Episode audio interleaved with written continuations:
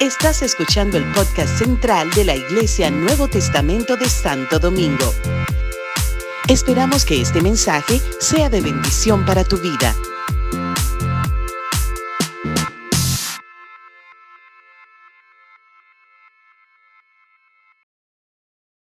Primero diga conmigo, yo soy la iglesia.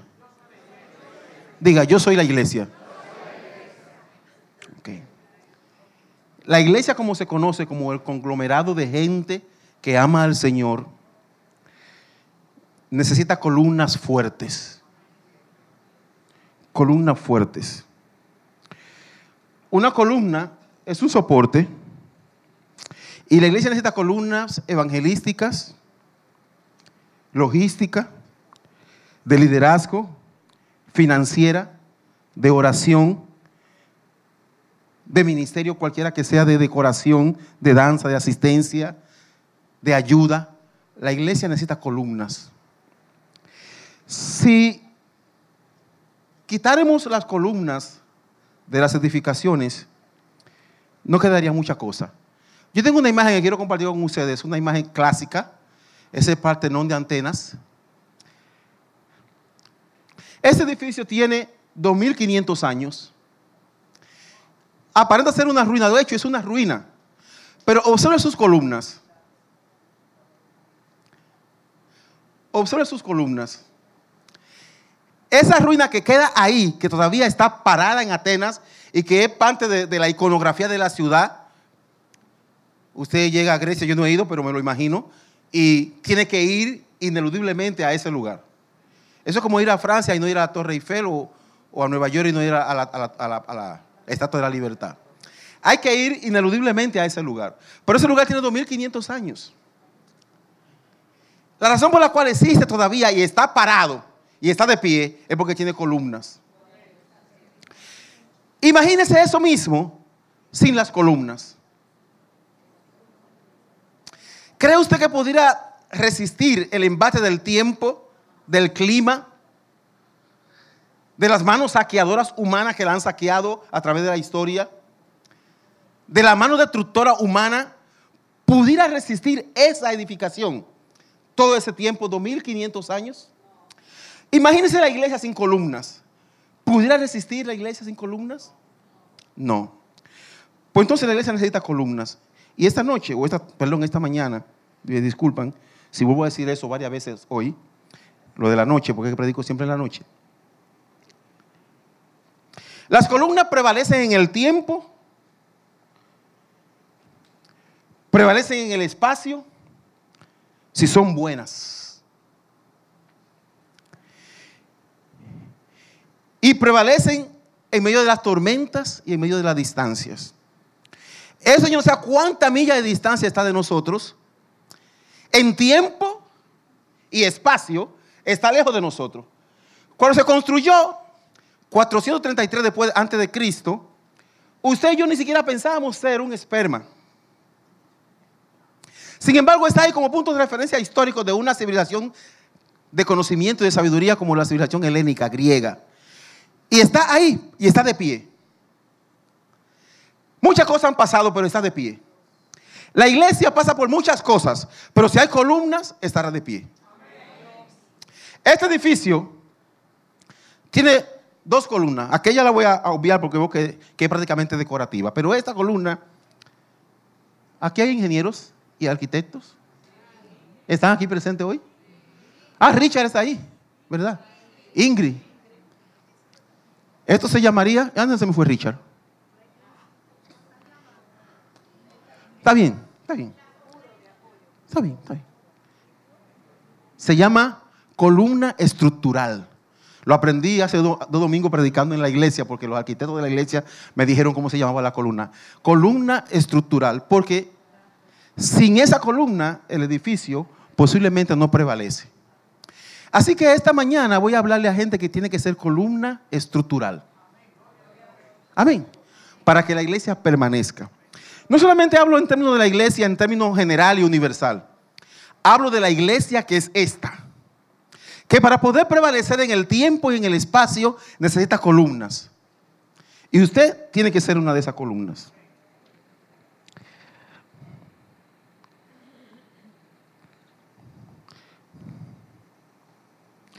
Las columnas que hoy tenemos en muchas edificaciones que son ruinas, como decorativas o, o conmemorativas, porque esto es una columna, ya, ya esto es un edificio conmemorativo de una época y de una era. Es una referencia que cada vez que vemos ese edificio pensamos en filosofía, en nombres como Platón, Aristóteles, Séneca, otros más, en un imperio llamado imperio griego, que solamente a partir del conocimiento se estableció como uno de los principales imperios del mundo. Solamente con el embate despiadado de Roma pudo sucumbir este imperio. Y aún, habiendo sucumbido, queda su reminiscencia que usted todavía lee, sabe y conoce cosas por ellos.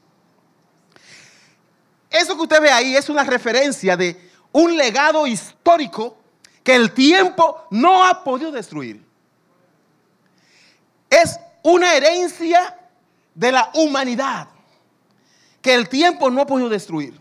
Que alguien un día construyó, diseñó, pensó y estableció, pero lo puso dentro de columnas estructurales importantes para que pudiera resistir el embate del tiempo.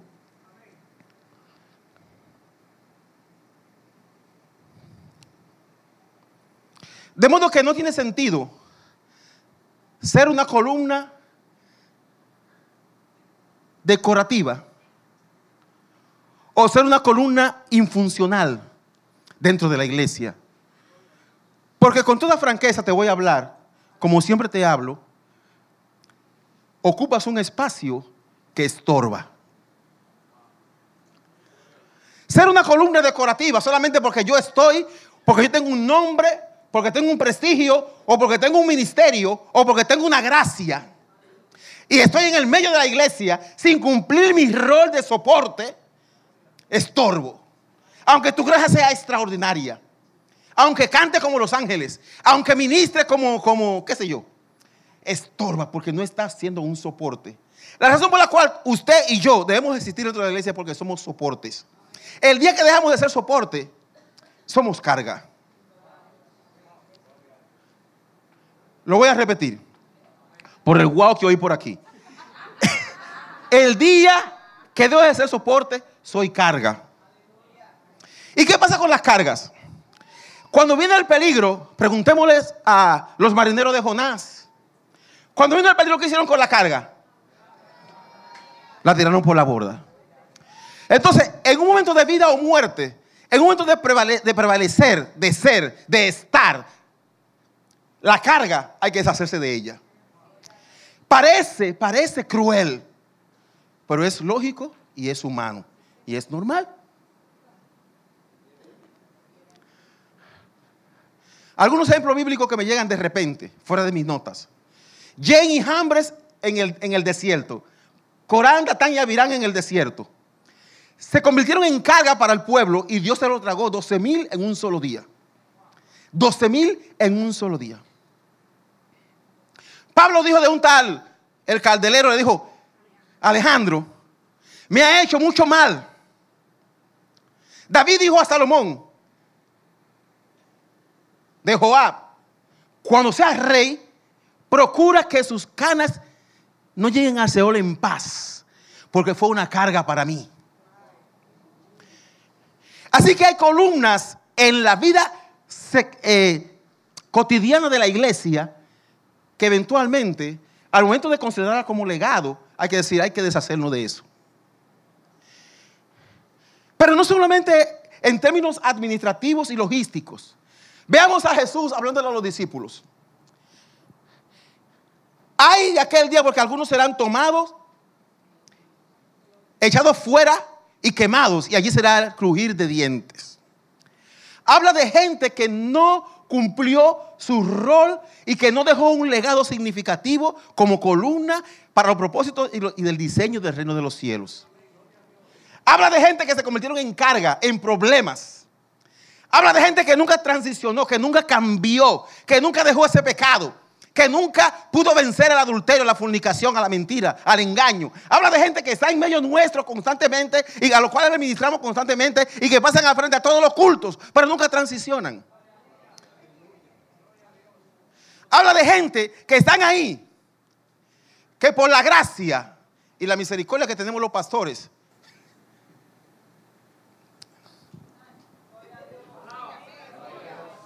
los toleramos. Es un asunto de tolerancia. Ya ni siquiera es de amor, es de tolerancia. ¿O soy yo el único pastor que tiene ese tipo de pensamiento? Bueno, si soy yo, oren por mí, por favor, por favor. Oren por mí porque estoy mal.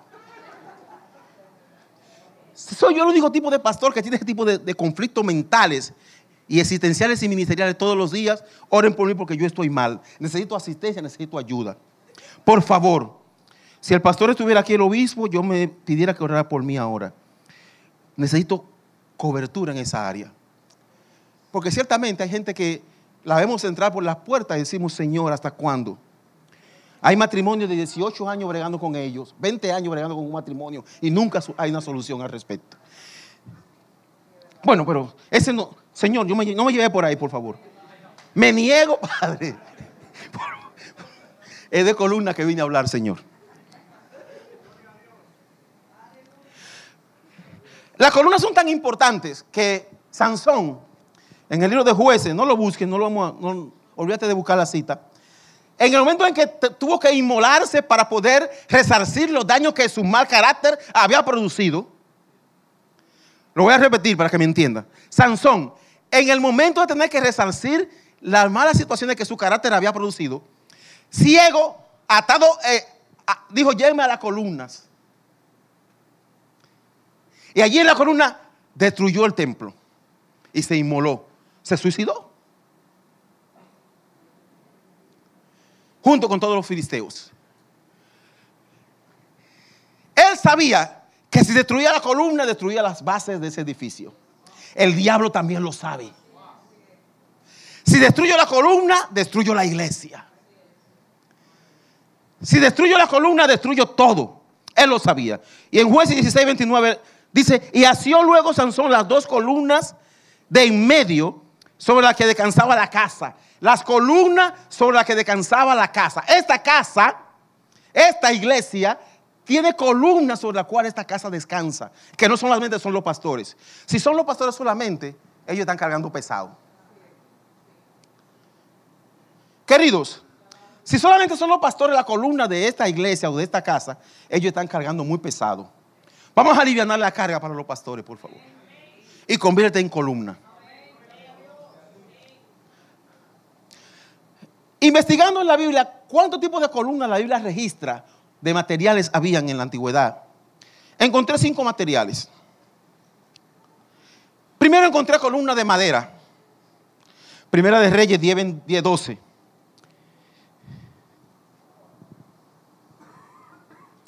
La madera, ser columna de madera es importante. Claro, no resiste mucho el fuego, pero es maleable.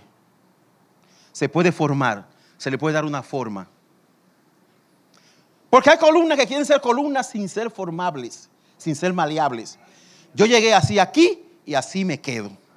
Y vengo a hacer columnas. Y vengo a agotar un espacio y un tiempo. Y vengo a agotar un ministerio y una gracia que Dios me dio. Pero así me quedo. Mi carácter no transiciona. Soy igual, tengo gracia, canto, hablo, predico, ministro, diezmo, ofrendo, pero tengo mal carácter y así me quedo. Entonces la columna de madera no puede ser columna de madera siquiera, porque al momento del mínimo fuego se destruye. En el mínimo momento del fuego se destruye. Además de que hay maderas que no resisten la polilla y el hollín. Y el pecado es tipo de polilla, de, de comején. Y hay columnas paradas sobre lo que son columnas de madera. Yo estoy aquí, me, me, formaron, me dieron una forma, me dieron un barniz, me pintaron, me pusieron bien bonito, pero dentro de mí tengo comején. Entonces no es confiable la columna. Nosotros los líderes, pastores, creemos que a veces tenemos columnas confiables. Y al momento de cualquier situación decimos, oh, y eso estaba ahí. Oh, pero yo pensaba que fulano era más maduro. Yo pensaba que fulano era más madura. Eso estaba ahí. Al momento de cualquier situacióncita emerge el mal carácter, emerge el pecado, emerge el problema. Pero soy columna de madera apostada en un lugar importante de la iglesia pintada, moldeada, estructurada, arreglada, cuidada, mantenida, pero tenemos como a lo interno. Y eso es problemático, porque no es una columna confiable. Otro material del cual se hace columna en la Biblia que encontré es el hierro, en Jeremías 1.8. El hierro también es un metal maleable, pero diferente a la madera, se, se moldea con el fuego. Para poder dar la forma, hay que someterlo a grande temperatura para poder resistir la forma. Entonces, hay columnas de hierro en nuestros medios. Quiero que conforme yo hablo, usted vaya pensando en usted. Hay columnas de hierro en nuestros medios que para poder ser formada tiene que pasar por grandes pruebas. Si no hay prueba, no transiciona. Si no hay llamado de atención, no cambian. Si no hay disciplina, no cambian. Si no hay llamado de atención fuerte del pastor, no cambian. Entonces los pastores tenemos la gracia de que no nos gusta llamar mucho la atención muy fuerte. Y es posible que entonces tú corras el peligro de no cambiar nunca, aunque sea hierro. Lo voy a repetir por ese guau también. Es posible que tú nunca cambies porque el pastor te ama tanto, te tolera tanto, que para poder someter a un cambio tienes que ponerte a prueba en un fuego bien alto y tú no lo vas a resistir. Entonces pasa el tiempo y te vamos, me voy a meter en el lío yo también, te vamos tolerando con el tiempo, pero esperando en que Dios haga una obra en ti. Pero esa obra solamente es el resultado de la disciplina, del fuego duro, intenso y constante. Entonces, si no hay fuego, en el buen contexto de la palabra, si no hay, es posible que sigamos siendo columnas decorativas de hierro, hierro forjado con algunos, algunos dibujos en relieve, muy bonito, pero no formados en lo interno. Número tres, Columna de bronce, primera de Reyes 7:15. El bronce es una aleación de metales, muy común. Y el bronce se puede aliar con cualquier otro metal, peligroso. Porque el bronce es un metal noble que a temperatura simple se derrite y puede ser mezclado con otro metal. Pero ¿qué tal si el bronce se mezcla con el hierro no formado? ¿Qué pasaría? Dicen allí que se murió. Yo veo todas las señas que la gente hace. ¿Qué pasaría? ¿Qué pasaría si se mezcla bronce con hierro no estructural, no formado? Ah, entonces generan fisuras. Algunos ejemplos de fisuras, me gustan los ejemplos. Chismes, murmuración, calumnia, queja, división. Ay, Señor, reprende al diablo. Porque ya está dividido en su aliación, el bronce con el hierro, ya están divididos. ¿Y qué puede resultar de una división? División, problema, conflicto, apatía. Hay gente que se, que se junta, ni ellos mismos se resisten, ni el bronce ni el hierro. Pasan tres minutos juntos y ya se quieren dividir. No se ponen de acuerdo en ningún concepto.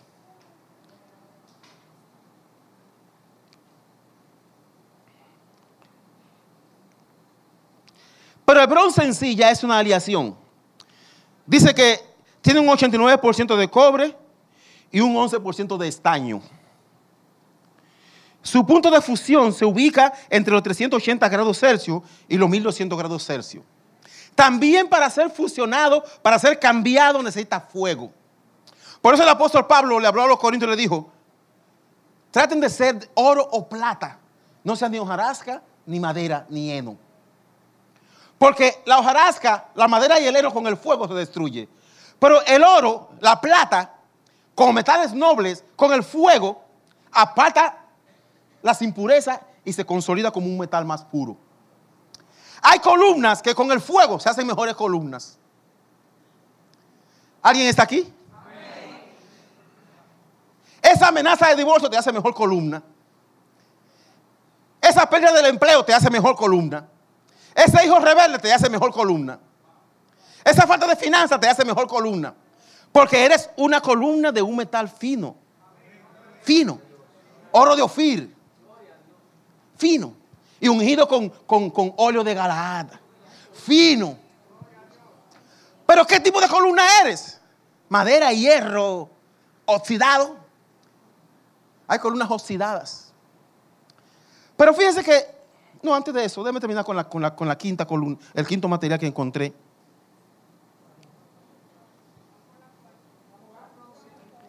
El cuarto estaba con bronce, ¿verdad? El quinto es mármol. El cuarto. Mármol. El mármol es puramente decorativo, pero tiene una particularidad, que si revestimos esta columna de mármol, hay un señor que yo no lo conocí, llamado Moore, que desarrolló los niveles de resistencia de, las, piedras. Y según Moore, el mármol resiste hasta de 10, de 1 a 10, eh, el número 8 en resistencia para rayones y, fisuras. De modo que tú le pasas una llave a un mármol y difícilmente se raye. Si eres mármol y está, eres una columna adornada de mármol, viene un problema y te rayó y no te hace ni nada. Ah, no, eso no me tocó. Vino fulano y dijo algo de ti, no me molestó. Vino fulano y, te provocó, no me provoqué. Porque eres mármol. Está protegido. Resiste. Resiste las situaciones. Resiste los conflictos. En estos días yo voy conduciendo y veo que va saliendo un vehículo de uno de tus autoadornos y yo me detengo. Pero mientras estoy detenido, mandan a salir otro vehículo. Y el señor da reversa y yo detenido me, me- chocó. Y yo digo, pero por Dios, bajo el vidrio, digo, pero por Dios. Y de- del grupo alguien dijo, debieron de granar el carro. Y yo dije, Señor, tú ves, por eso es que tú me llamaste a tiempo.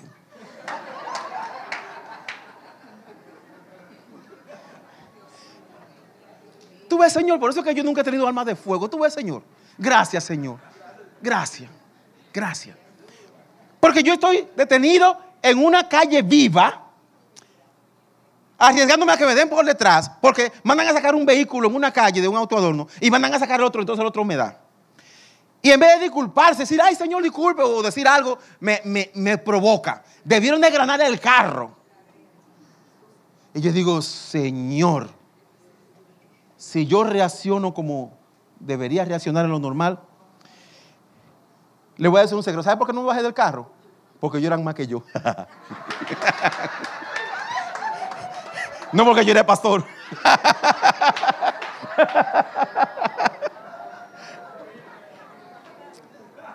Apelé a la prudencia y a la inteligencia. Ellos son más. Además, yo nunca he peleado, yo no sé pelear. ¿Qué voy a hacer? Adiós. Y aceleré mi carro y me fui. La verdad es que cuando eres columna de mármol, cosas como esa te resbalan. Y las superas. Y las superas. Un señor un día, yo estoy en un semáforo en rojo, ¡pais! y me dio, se, se, se trayó con mi carro. El carro mío no le pasó nada y el de él se desbarató. Y cuando yo espero que el semáforo cambie, me paro a la derecha, el Espíritu me habló y me dijo, no abras la boca. Y todo lo que él te diga, di sí. Digo, Señor, pero me chocó. Te dije, no abras la boca y todo lo que te diga, di sí. Bueno, como yo soy obediente, me paro a la derecha, el Señor se desmonta del carro, ¿cómo está? Y me saluda. Cuando él vio su carro desbaratado, se embaló y sacó una pistola de la guantera. Y con la pistola se me acercó y me dijo, ¿qué usted va a hacer? Y yo le digo, lo que usted diga. Lo que usted diga. ¿Usted va a tener que pagarme todo eso? Digo, sí. Vamos, vamos, vamos, vamos ahora mismo a un taller. Digo, sí, eh, venga, eh, yo lo sigo. No, no, yo lo sigo a usted. Vaya a tal lugar y yo lo sigo a usted. Entonces yo fui con él, lo llevé al taller, cuadré el trabajo con, el, con el maestro del taller y él me dijo, lleve ahora a mi casa. Y yo, sí, yo lo llevo a su casa. Y lo llevé a su casa. Y cuando estaba en su casa me dice, no se vaya, que tengo que ir al trabajo. Y lo esperé. Salió de la casa, lo llevé a su trabajo. Y media hora después me llamó y me dijo, son tantos. Le digo, ay, don, mire, vamos a ser justos, ya por teléfono. Vamos a ser justos. ¿Qué tal si dividimos 50-50? Si usted me dice eso en persona, le va a hacer la pistola arriba. Le digo, empecé por dentro y por eso no se lo dije. La verdad es que terminé pagando el trabajo. Y un abogado amigo mío estaba ahí en mi oficina y yo, la llamada telefónica y me dijo, yo me empodero de ese caso y te lo gano. Le digo, ese no es el problema. El problema es que tú lo vas a ganar, pero va a tener un enemigo en la ciudad. Que donde quiera que me aparezca me va a querer dar un tiro. Entonces yo le pago y estoy tranquilo. Además, yo tengo todavía, yo quiero ver mis nietos. Hay cosas que hay que poner en perspectiva, queridos. La columna de mármol pone la cosa en perspectiva. ¿Te chocaron? Tranquilo. Eso de abrir los brazos. Kenia me dice, Freddy, no abra tanto los brazos en la calle. Mi amor, no, tú sabes que los hombres somos. Dime, no le abra los brazos a la gente, saludándolo, mi amor. No le abro ni así, ni saludándolo. Ni saludándolo. No le abra los brazos a la gente en la calle. Porque hay unos niveles de violencia tan grandes que para poder sobrevivir a esos niveles de violencia hay que ser columna de, de mármol. Que te rebalen las cosas. Que te rebalen. Y todos los días te unge con aceite para que te rebale más. La iglesia necesita ese tipo de columna en este tiempo.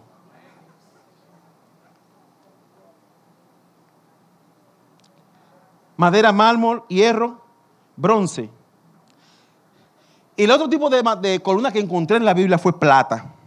Cantar el capítulo 3, versículo 10.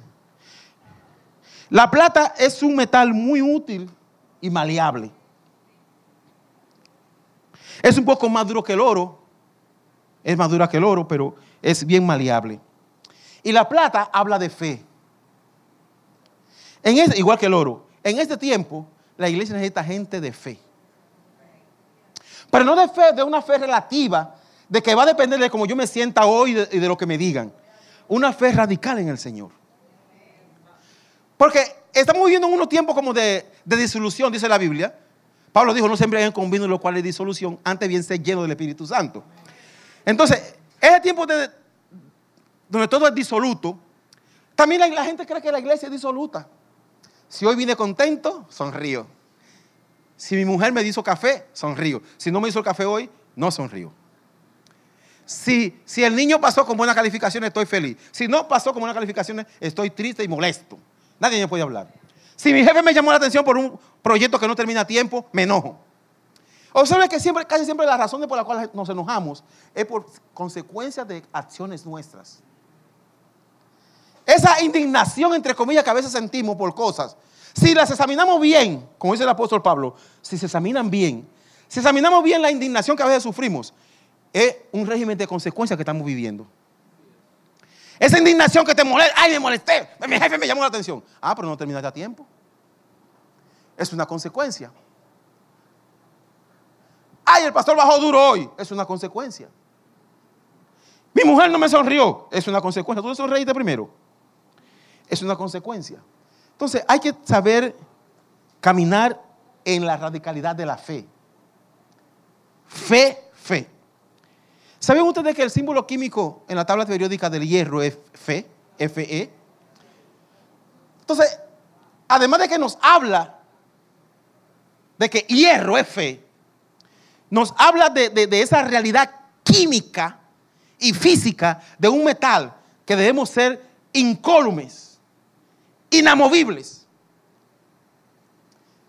Pablo dice, no se dejen mover tan fácilmente de vuestra manera de pensar y de creer. En Romanos capítulo 12 dice, no se conformen a este siglo. Transfórmense por medio de la renovación de vuestro entendimiento para que comprueben cuál es la voluntad de Dios que es buena, agradable y perfecta. No se dejen mover tan fácilmente ni ignoren las maquinaciones del diablo. ¿Por qué cambiar tu estatus de columna firme en la iglesia por un chismecito? ¿Por qué cambiar tu estatus de columna firme en la iglesia por un malentendido en el parqueo? ¿Por qué cambiar tu estatus de columna firme porque no te dijeron, no te salvaron en tu cumpleaños en la iglesia? ¿Por qué cambiar tan fácilmente? Hay pastores que somos emocionales. Bueno, te tengo palabra.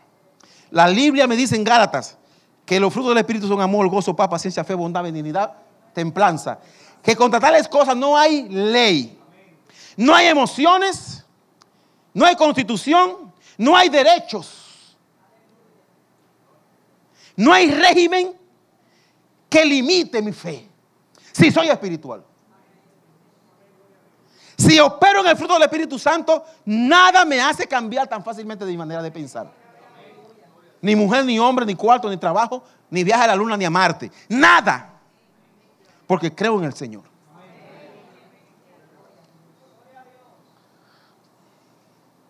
En estos días, esto no se está grabando, ¿verdad que no? Sí. Bueno, en estos días tuvimos que despedir dos personas del lugar donde yo trabajo por acoso sexual. Hicimos una reunión con todos los profesores, todos los varones, y nos sentamos como hombres a hablar. Y comenzaron los profesores a decir, no es que las estudiantes de ahora vienen en minifalda, algunas vienen en transparencia, otras vienen con licra. Y yo dije, un momento, puede venir como venga, pero el límite lo pone usted. El límite lo pone usted. No es el límite de allá hacia acá, sino de aquí hacia allá. El límite lo pone usted. Cuando terminamos la reunión, alguien me dijo, pastor, usted fue como muy radical. Le digo, es que hay que ser radical para poder hacer las cosas correctamente. El límite lo pone usted. No es la circunstancia que cambia mi manera de pensar. Soy yo que cambio mis circunstancias. Aleluya.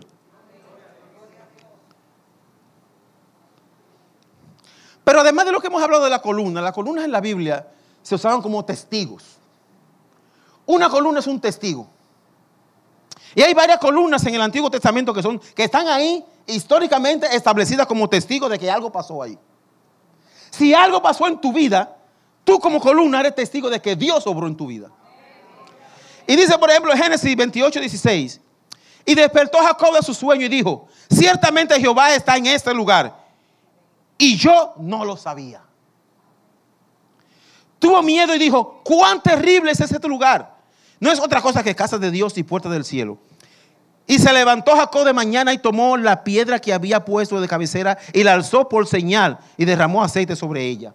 La puso como columna. Esta piedra es evidencia de que Dios ha estado conmigo. Yo soy columna evidente de que Dios está conmigo. Esta piedra está ahí. Posiblemente ha pasado el tiempo y no la podemos ubicar arqueológicamente hablando. ¿Dónde está? Pero está escrito. Si, fuéramos a buscar esa piedra, quizás no la encontraríamos. Pero está escrito, hay un punto de referencia. ¿Qué punto de referencia eres tú? ¿De tristeza, de enojo, de angustia, de pena, de odio, de dolor, de pérdida? Este hombre dijo, aquí Dios ha estado. Y esta columna es testigo de que Dios ha estado conmigo. Yo soy columna que muestro la evidencia de que Dios ha estado conmigo. Yo estoy hablando de ti, estoy hablando que yo soy. Dios ha estado conmigo. En diferentes momentos, en diferentes circunstancias de mi vida. Dios ha estado conmigo. Yo soy columna de eso. Y donde voy, voy con esa realidad latente en mi cabeza. Dios está conmigo. El ambiente cambia donde yo llego. Cuando yo hablo, la gente me escucha. Lo que yo digo, la gente lo toma como verdadero y como válido. Mientras adorábamos hoy y cantaba Juan Carlos, el Señor me dijo, yo soy fiel y verdadero. Yo dije, pero Señor, pero fiel ya no era suficiente. También verdadero. Mi testimonio es fiel y verdadero. Apocalipsis 19:11. Fiel y verdadero. Lo que yo soy es fiel y verdadero. Si eres columna, eres fiel y verdadero. Porque sabía que tu fidelidad puede ser falsa. ¿Qué? Pregúntame, pastor, ¿cómo mi fidelidad es falsa? Me encanta tu manera de preguntar. Cuando la hago para simular, para mostrar, para compararme, cuando vengo con mi sobre de diezmo, soy fiel en diezmo, que me vean todo diezmando. Fiel, pero no verdadero. ¿La entendiste? Entonces Jesús dice, yo soy fiel y verdadero. O sea, mis intenciones son reales y verdaderas. No tengo intenciones solapadas en lo que yo soy. No tengo cosas escondidas, agenda escondida en lo que yo pretendo ser o como quiero mostrarme. Como soy, soy. Yo, yo, no soy lo que tengo puesto, el traje que tengo, el zapato que tengo. No, yo soy yo y yo. La identidad es algo totalmente importantísimo cuando eres columna. Estás seguro de quién tú eres y de por qué lo haces. Eran testigos. Dijo, Dios ha estado conmigo. Pero también eran testigos de pactos que Dios gente hizo. En Génesis 31, 51 dice, dijo la, más Labán a Jacob, he aquí este majado, esta columna, y aquí esta señal que he erigido entre tú y yo. Ella es testigo del pacto que tú y yo hicimos. Así que cuando tú eres columna, tú estás mostrándole al mundo el pacto de salvación que Cristo hizo contigo. ¿Lo entendiste? Lo voy a repetir. Cuando eres columna real y verdadera, fiel y verdadera, eres evidencia del pacto de salvación que Cristo hizo. Te prometí que te voy a salvar y, tú eres evidencia de ello. ¿Vas a superar eso? Esa crisis la vas a superar. Esa depresión se va a ir porque yo, tú eres evidencia de mi pacto. Ah, entonces, cuando invalidamos la obra de Cristo, de la cual el apóstol Pablo habló de invalidar la obra de la cruz, cosa peligrosísima, es muy fácil. Es muy fácil invalidar la obra de la cruz, no siendo la columna real que tú debes ser. Cuando yo no soy columna real, digo, el, sacrificio de Cristo no valió la pena no, no, no, no, tiene importancia. No, no soy una evidencia. En el trabajo la gente no puede confiar en mí. Miento, llego tarde, no cumplo con los proyectos, no, no, eh, eh, tengo un mal carácter, enamoro a todas las mujeres que me pasan al lado, eh, cosas como esa. Entonces, no eres, tú, no estás, tú no estás validando el pacto de salvación. Por eso Hebreo dice, ¿cómo escaparemos si descuidamos esta salvación tan grande? Invalidando el pacto de salvación. No eres columna, no eres evidencia de salvación. Sí, lo voy a decir, Señor. Eres una desgracia si ese es el caso. No eres, no eres, no eres evidencia de salvación. Entonces, otra razón por la cual había columna. Pablo llamó a la, iglesia columna. Primera Timoteo 3:15 dice, para que si tardo, sepas cómo debes conducirte en la casa de Dios, que es la iglesia de Dios viviente, columna y baluarte de la verdad columna y baluarte de la verdad. ¿Por qué tengo que hablar verdad? Porque estoy en la iglesia. ¿Por qué el mensaje es tan radical a veces y la palabra es tan dura? Porque tengo que decir la verdad. Columna y baluarte de la verdad. Yo le digo a los hermanos, Ángel me testigo que lo digo muchas veces allá. Hermano, es que yo quiero entrar al cielo con un buen testimonio, ayúdame. Ayúdame a entrar al cielo con un buen testimonio. Porque en el momento que tú fallas, falla mi pastorado. Entonces ayúdame, hermanito. ¿Lo sabía? Claro, tú, vas a decir, sí, pastor, pero la Biblia dice que cada uno va a sufrir la dentera de la uva agria que se tomó, es verdad, y que nadie va a llevar el pecado del otro, pero hay situaciones entorpeciendo procesos en la iglesia que limitan el crecimiento de la obra. ¿Lo sabía? Hay columnas que en vez de, sostener, entorpecen la vista. En vez de sostener, molestan el paso. Por eso el apóstol Pablo le dijo a los romanos que nos cuidado con ser culpa de que otro se pierda. Creo que Romanos 2, Romanos 3. Cuidado. Si alguien le molesta, piedra de tropiezo, gracias, era la que estaba buscando, hermana pastora. Cuidado con ser piedra de tropiezo. ¡Ay! Dijo Jesús. Mejor es que se ate una piedra de molino al cuello y se lance al fondo del mar. Mejor es que se ate una piedra de molino y se lance al fondo del mar. Aleluya.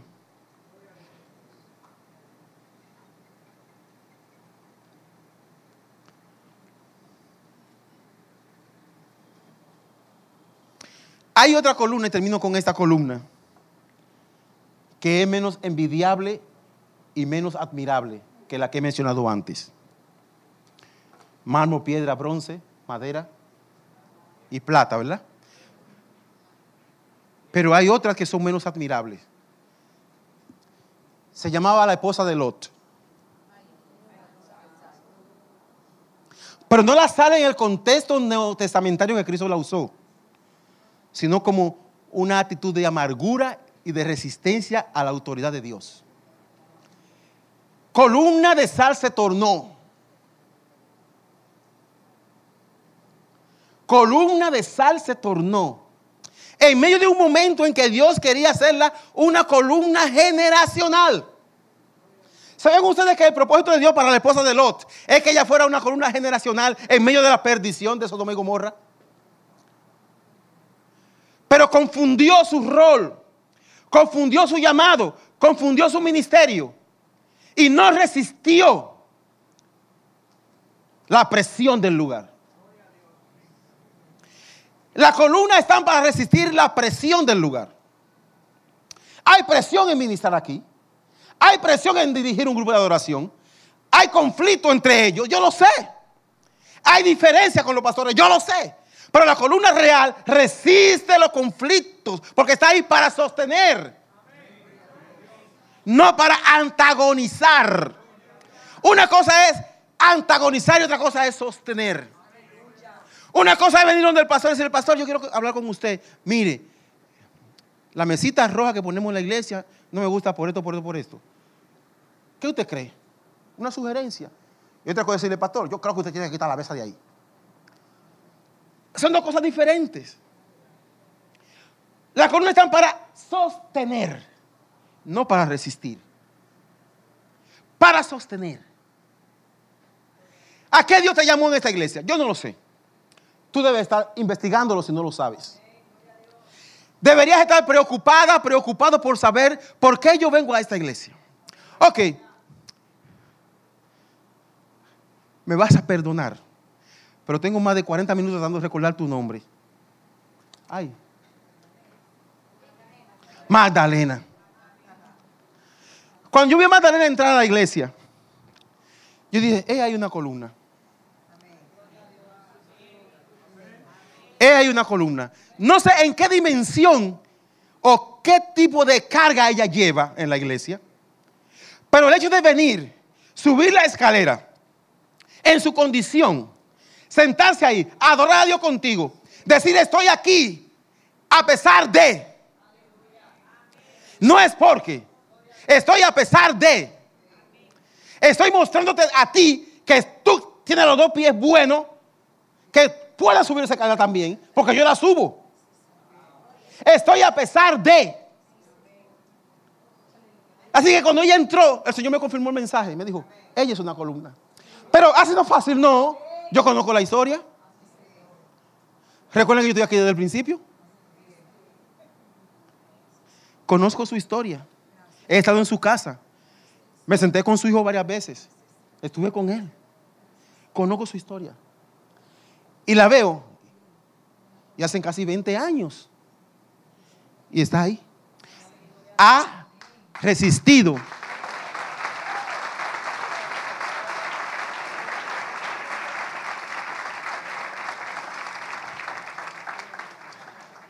Sus 20 años equivalen a los 2500 años de Parthenon. Ella ha resistido en base del tiempo, de la vida, de la circunstancia, de la salud, de problemas que han venido que ella no esperaba, que llegaron, pero está ahí sentada los domingos fielmente. Miren, yo vengo aquí eventualmente y cada vez que vengo allí está. Otros que yo, que están sanos y salvos, no los veo todos los domingos que vengo.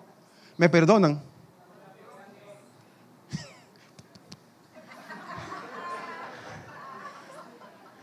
Pero cada vez que yo vengo, ella está ahí. ¿Cómo se las arregla para venir? Pero quiero saberlo. Pero llega. Llega. Y tú, columna de mármol. Y tú, columna de plata. Y tú, columna de madera, de hierro. ¿Qué te impide subir esa escalera? ¿Qué te impide llegar hasta este lugar? ¿Qué te impide?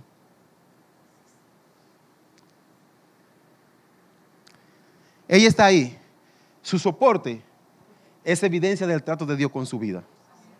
Dios me amó y yo lo amo.